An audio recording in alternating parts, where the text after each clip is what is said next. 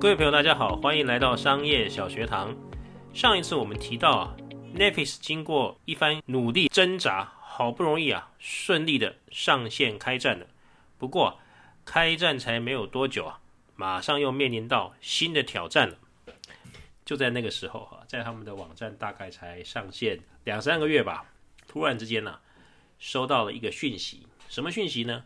就是刚刚啊完成了募资。上市的电商网站 Amazon 的创办贝佐斯先生啊，想要召见他们哈，想要跟他们聊一聊哈，希望可以跟他们会面谈一谈。那刚刚提过啊，一九九八年的时候还算是电商的拓荒时代啊，美国电商产业整体营收不高吧，大概一年也就最多几亿美金上下吧，Total 啊，实在是才刚开始嘛，对不对？可是即便如此啊。刚刚完成了上市的亚马逊创办人，在这些网络时代的先驱者眼中啊，还是大神级的人物啊。所以呢，大神召唤，当然要前往去给他面子嘛，对不对？所以两位创办人呢、啊，立刻就飞到西雅图啊，跟他会面。那贝佐斯呢，也不多说，开门见山的就对他们说啊，哎，是这样啦，我们亚马逊哈、哦，打算开始要跨入啊 DVD 销售的一个领域了。那你们虽然刚刚开始起跑了，但迟早会被我们超越的。不如这样啊，大家都省省事，我啊直接把你们买下来好了。这样子啊，你们也方便，我也方便。诶，呃，对两个创办人来说，生意才刚开始做没多久就被盯上了，诶，好像也不错。那听听看好了，所以他们就问说，那这样子，您打算出多少钱来收购啊？贝佐斯就说：“嗯，我估计你们的公司也就值个一千四百万到一千六百万美金吧，再多我也就不付了。各位啊，你觉得这个金额怎么样？刚刚开张啊，就亏了一千多万美元，好，然后呢，就立刻啊，有人要出一千四百万到一千六百万来并购你啊，你觉得呢？要我说啊，这个价格完全在羞辱人啊！一个全新的生意啊，如果他因为太多人用，而赔掉了一千万美金呢、那只能说明是你收钱的方法不对，并不是这个市场没有需求啊。能赔掉一千万，就代表有赚一亿的可能哦。总之啊，我认为啊，这个价钱摆明是低估了。当然了，因为我们也不是当事人啊，所以一时异地啊，我们也可能会有不同的想法。但是呢，创办人之一的 Hastings 啊，后来呢，很快的就拒绝了这个提议。他也觉得这个价钱呢是不公道的，当时就这样认为了哈。可是呢，在他拒绝这个提议的同时啊，他心里面也很清楚的知道一件事情：他们 Netflix 必须要从啊 DVD 销售的这个主战场退出。为什么？因为电商霸主即将进入了。那容我要提醒一下，刚刚提到啊，当时 DVD 的销售啊。占了 Netflix 百分之九十七的营收来源啊，说停就停，这可是很重大的决策啊。可是各位想一想啊，Netflix 啊不踩地雷在先啊，又有强大追兵在后，你看过开局这么糟糕的新创事业吗？如果你有玩游戏的，而且玩过这个战略游戏啊，例例如《信长之野望》啊，《三国志》这种系列。现在的情况啊，就好像你选了一个地狱级的难度来开始，大概就是这种感觉。好吧，DVD 也不能卖了。现在 Netflix 在亏了一千多万的美元之后啊，它接下来也只剩一条路可以走了，就是要想尽办法在 DVD 租借的这个领域啊，杀出一条血路。一九九九年一月。在网站上线九个月后，Netflix 终于推出了大杀招，再不出啊，我看以后也没机会了。这个策略啊，不仅对于影音租借产业产生巨大的冲击，后续甚至影响了许多以网络作为交易媒介的产业，那就是包月租赁的订阅制。其内容是啊。每个月缴交十五点九九美元，就可以一次啊租借四部影片，而且没有观看期限，当然也没有滞纳金。这是一个大胆的做法，固定费用吃到饱，颠覆了当时主流的按次数、按数量计费的商业模式。有人说这是远见，有人说这是冒进，也有人说是因为当时的 Netflix 啊实在是没招了，只能孤注一掷啊。但无论如何，根据官方的记录啊，订阅制服务推出当天，前往网站的流量啊，有百分之九十啊，都是要加入这个新服务的。看起来这次终于中了。从长期的结果来看啊，这不仅让 DVD 取代 VHS 录影带啊，成为主流的格式啊，订阅制度啊，也在日后为串流影片的媒体啊，广泛的采用。但是各位啊，Netflix 从此就一飞冲天了吗？怎么可能呢？又不是开餐厅，你可以根据啊来客的数量，还有餐厅的座位啊，掌控成本以及投入的资源啊。最坏的情况是什么呢？最多就是客人太多了，你无法应付嘛。那客人没有位置坐，他就离开，也就这样子而已，对吧？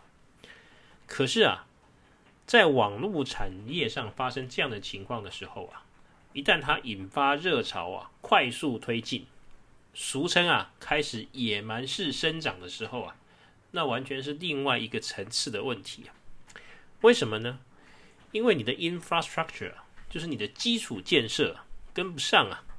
举个大家都知道的例子哈，YouTube 是世界上最成功的影音分享平台之一啊，每个人都可以自由的上传影片，分享给其他人观看。那你上传影片呢，也没有容量限制，你只要不违反它的社群守则哈，你要传什么都可以。那这个服务呢，在二零零五年上线之后啊。一度因为啊太受欢迎，成长得太快了，让当时候的创办人啊陈世俊几乎刷爆了所有的信用卡，去买硬碟啊，租用平宽呐，哦找机房摆机器啊，哦搞到几乎倾家荡产。但就算是这样子，也无法应付来自于全球啊快速增加的用户，还有流量，还有对于储存装置的需求，一个人怎么可能负担得起？幸好在危急关头啊，超级大咖啊，Google 出手了。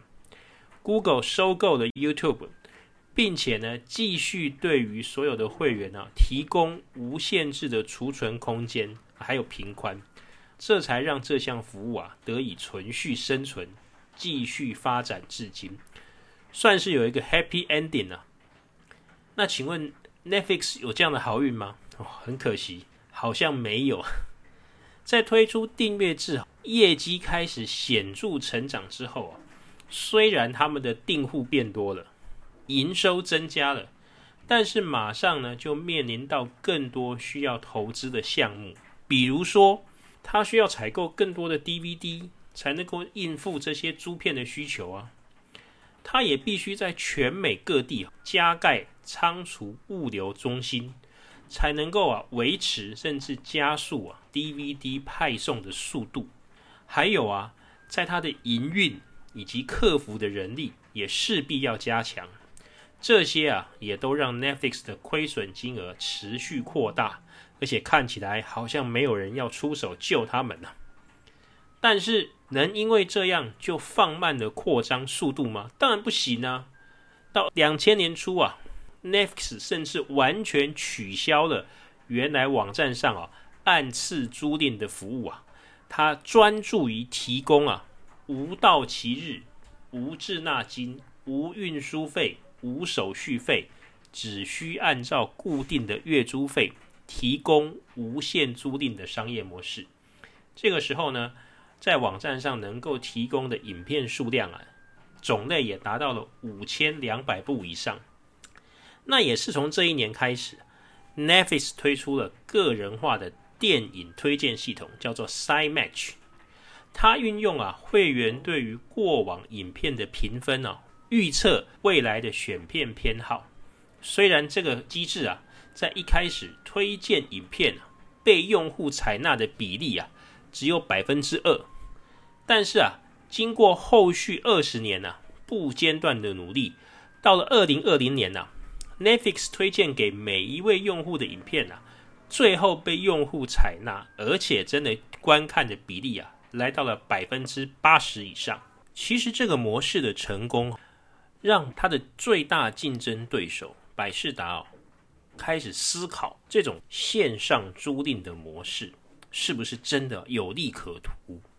但百视达委托第三方机构的调研结果得出的结论是：哈，线上影视租赁市场的用户规模最多不会超过三百六十万，相较于百事达当时已经拥有的五千万用户来说啊，根本不值一提。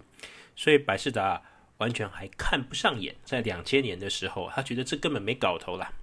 好，回过头来说，Netflix 虽然它的用户跟营收啊持续成长。服务的水准也一直在提升，看起来要苦尽甘来的。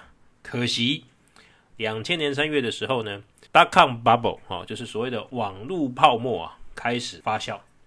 许多的网络新创事业啊，在找不到获利模式，或者是呢，获利跟不上烧钱速度的情况下，股价开始呈现雪崩式的下滑。这个是网际网络发展史上的一大灾难哦。Netflix 虽然哦，它是在 DVD 租借的服务本身还算蛮扎实的，这是一个很妥当的生意啊。但说到底，它毕竟也算是网络公司之一哦，不免遭到池鱼之殃啊。从财务表现来看哦，到了两千年的时候啊，Netflix 大概拥有三十万的用户，亏损金额啊高达五千七百万美元啊。那同一个时间呢，百事达拥有五千万的用户啊。年营收将近五十亿美元，而且净利率啊超过百分之十，所以这时候来看，Netflix 跟百事达比，怎么可能赢呢？一点点的机会都没有啊！在几乎山穷水尽、走投无路的情况下，两千年九月的时候啊，这个 Hastings 跟这个 Randolph 两位创办人啊，他们提出啊，以五千万美元的价格，将公司百分之四十九的股权出售给百事达。甚至愿意把他们的网站更名为 Blockbuster.com，就是百事达 .com，成为百事达底下的一部分。投降输一半，就是他们也觉得快要真的快要撑不下去了。但很可惜，百事达呢竟然啊否决了这个提案。那当时候百事达的 CEO 啊叫做 John Antico 啊，他是何许人也呢？他是从 Taco Bell，就是卖墨西哥塔可饼的连锁店，转来做百事达的 CEO 的一位先生哦。他觉得这个提议哦，开玩笑啦，对不对？你们公司怎么可能值这么多钱？他拒绝了。他说啊，哎，你们这个网络泡沫的歇斯底里症被放大了吧？我看也没那么惨嘛，反正啊也是有点看不起他们了，拒绝了，连买都不想买这样子。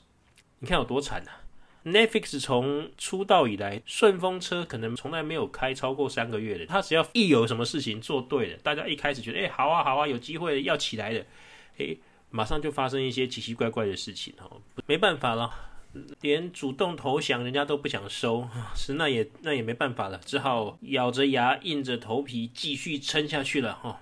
到了二零零一年呐，虽然营收跟用户都还在持续成长哦。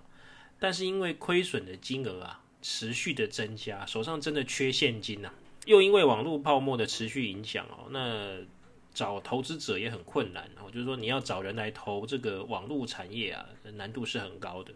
那最后 Netflix 只剩下一条路了，只剩下一条路了，就是直接走上市，公开发行了、啊，向资本市场大众直接募资啊。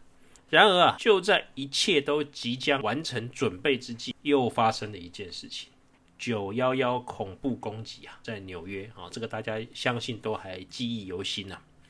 好吧，发生了这个不幸的这个事件啊，又让公司延迟了他们的首次公开募股啊，就是 IPO 的计划，而且在财务困难的情况下，不得已啊，解雇了他三分之一的员工。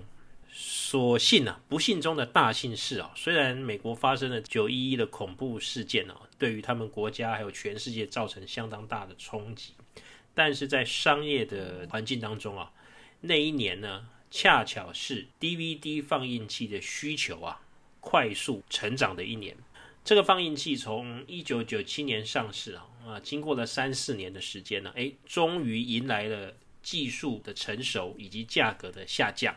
那一年，历史上最受欢迎的电视游乐器 PlayStation Two 是很受欢迎的礼品，圣诞节啊、感恩节啊都非常的热门，很多人也是把它买来，同时又可以玩游戏啊，又可以看 DVD。除此之外呢，DVD 放映器本身也是非常受欢迎的一个礼物，市场终于迎来了换机潮，大家都终于想要把他们家里面的 VHS 的录影机啊、放映机给换掉了。所以呢，拜 DVD 放映机销售大幅成长所赐啊，Netflix 的会员数还有它的营收呢，也持续的在成长。公司啊，终于终于啊，在二零零二年的五月二十九号啊，成功的上市了。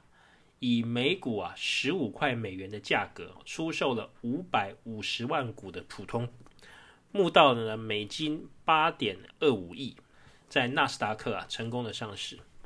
终于终于啊，Netflix 不缺现金了，它终于有足够的资源可以大展身手了，算是苦尽甘来吧。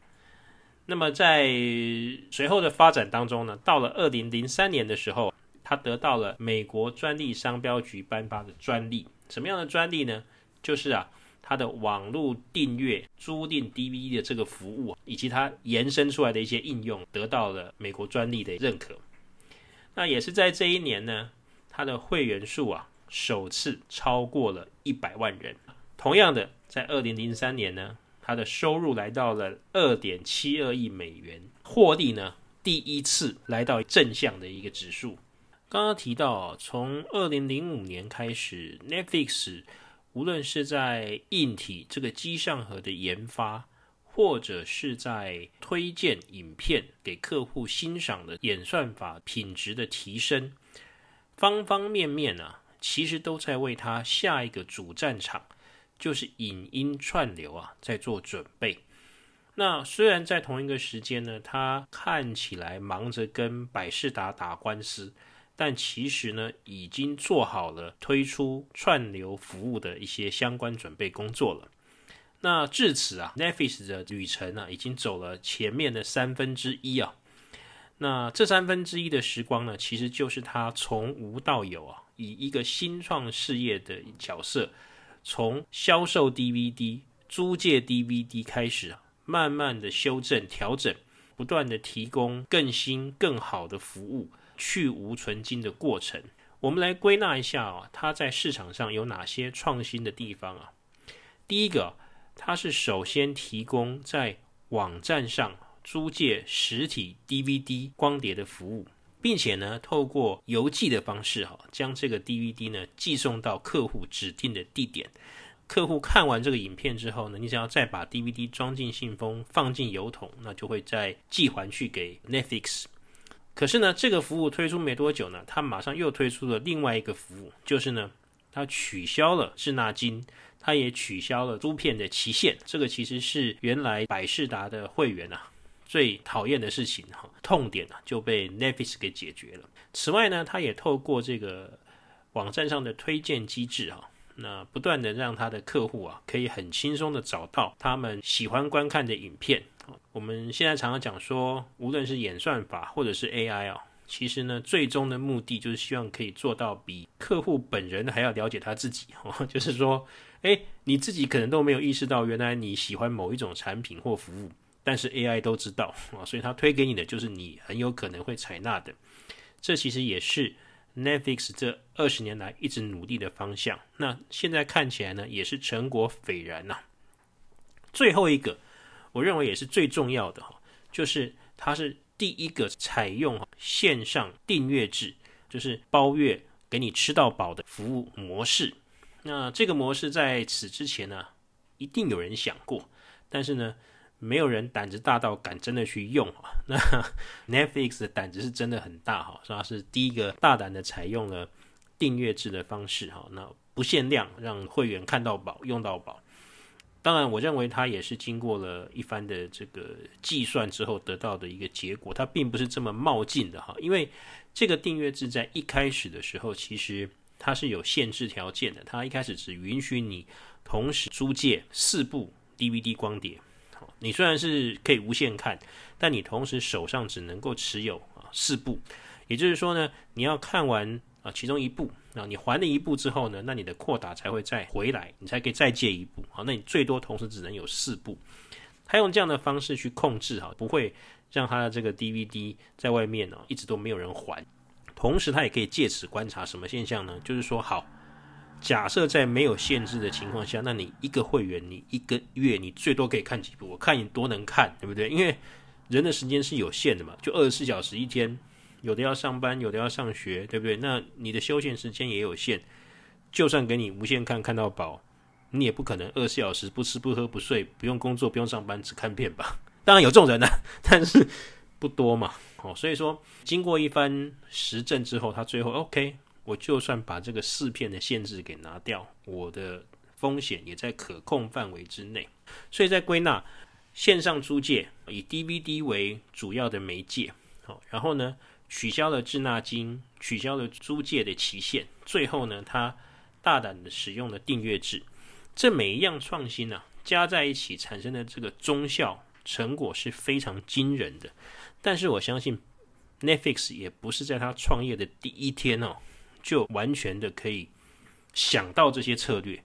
其实很多的策略都是在我们面对市场、面对客户的反应的时候，针对他们实际的需求，有的是 complain，啊有的是他们的期待，那我们要如何的快速给出回应，满足他们的需求？我觉得这个是现在的，不管是新创事业也好，或者是呃，即便你是传产哦，那么。在现在这个快速发展的时代，都会是一个企业能够生存发展的关键。那很显然，Netflix 在他创业的前面的阶段就已经做得蛮好的。不过，这故事才刚刚开始，接下来还有后面 十几年的串流影音大战的大戏哦，即将要开锣。呃，我们接下来也会跟各位介绍。那么，在后续的战场上面呢，那。Netflix 同样也是一个新进者，那他手上两手空空，他并没有自己 on 什么样的 content，那他现在要开始做这个串流的生意，到底要怎么开始哈？怎么样跟这些拥有这么多的影片，包含电影啦、影集啦、电视秀啦、脱口秀，这么多 content 的这些 owner，他要怎么跟他们 negotiate，怎么样跟他们互动，取得授权来做这个生意啊？这也是很精彩的一出故事哈。那很希望很快可以跟各位继续来分享啊这段历程。如果大家觉得我们的节目啊还不错的话，那么希望可以帮我们订阅，帮我们分享。好，那如果可以的话呢，就按下小铃铛，这样子我们更新的时候呢，您就不会错过最新的内容了。再次感谢啊各位的观看或是聆听，希望很快可以跟各位再次见面，谢谢。